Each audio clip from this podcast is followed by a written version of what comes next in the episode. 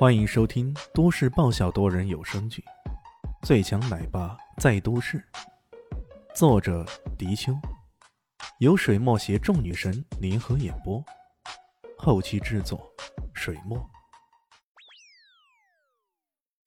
第九十四集，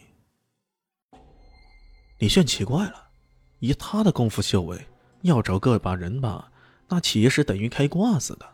找萧林希也好，小蛋蛋也好。随便听听呼吸，感受一下对方的所在之地，三七下功夫就能将人给找出来。可怎么找林静初却如此艰难呢？明明刚刚找起来很是容易的呀，这其中莫不是有什么蹊跷？找了好一会儿，连邓大威也有些急了：“哎，我说你们好玩不玩？怎么玩起这个来了？老大不小了，万一人不见了，那可咋办呢？”这家伙刚刚丢了脸面，现在算是把气给撒出来了。不过李轩却没有心思跟这家伙计较，他寻思着这其中的可能性，不得其法，只好求助最简单的方法——打电话。然而让肖林熙感到无语的是，他把电话一打，结果对方关机了。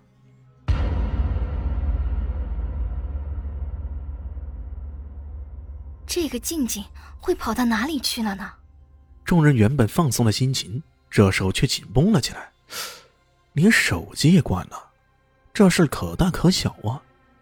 李轩有些无语，这平地里消失的情况可真是罕见。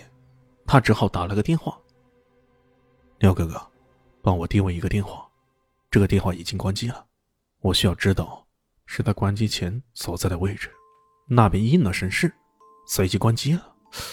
邓大卫听了。忍不住冷笑道：“还格格了，你还不如叫个阿哥帮忙呢。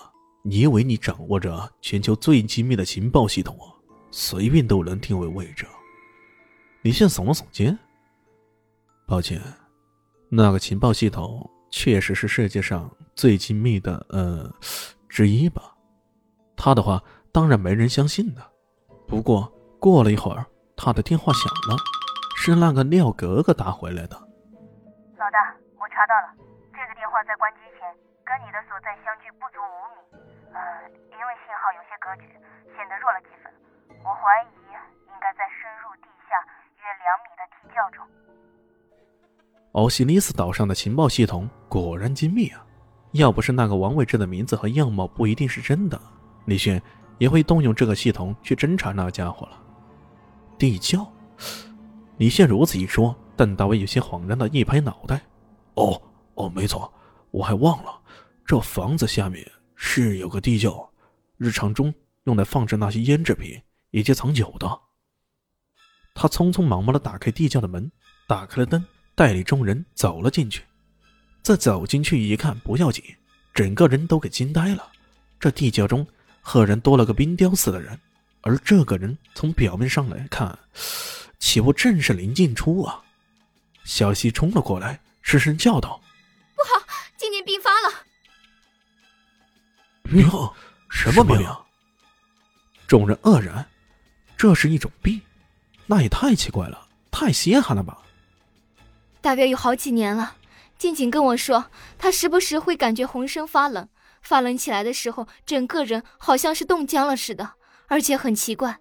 哪怕外面是三四十度的高温，他这个病说来就来的。他甚至试过在三十多度的高温下盖着棉被，也都还缓不过来。啊，有这么奇怪的病，听起来很不真实啊！邓大为大惊小怪起来。小丽西白了他一眼，这话啥意思？难道不相信我？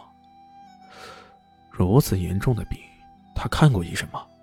医生怎么说？李炫沉声说道：“怎么可能没看过医生？”小丽西说道：“他求医的足迹几乎踏遍了欧美，然而没有任何一个医生能够给出合理的解释。曾经有人跟他说，除非有奇迹，要不然以他的病情而言，他熬不到三十岁的。可怜的静静。”说到后来，他有些泣不成声了。他以前是起码一个月甚至两个月才发作一次的，可现在发病的频率越来越高了。甚至有时候才间隔一两周就发作了。看来，看来，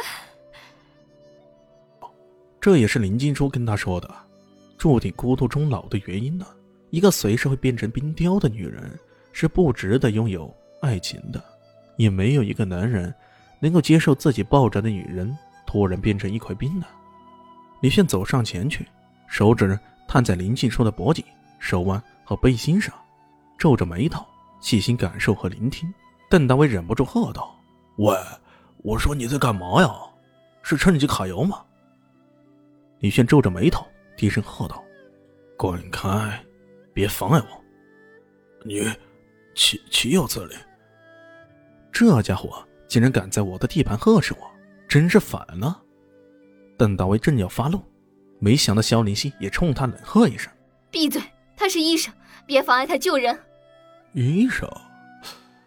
这家伙明明不是个厨子吗？怎么又变成医生了？难道他又是掠夺？这掠夺事儿也未免太多了吧？邓大为不服气了。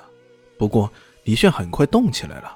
他在确定林静初的病情后，双手按在他的背心大穴上，运起内劲，将体内的真气源源不断的输入他的体内。一般来说，真气进入人体会按照奇经百脉运转起来。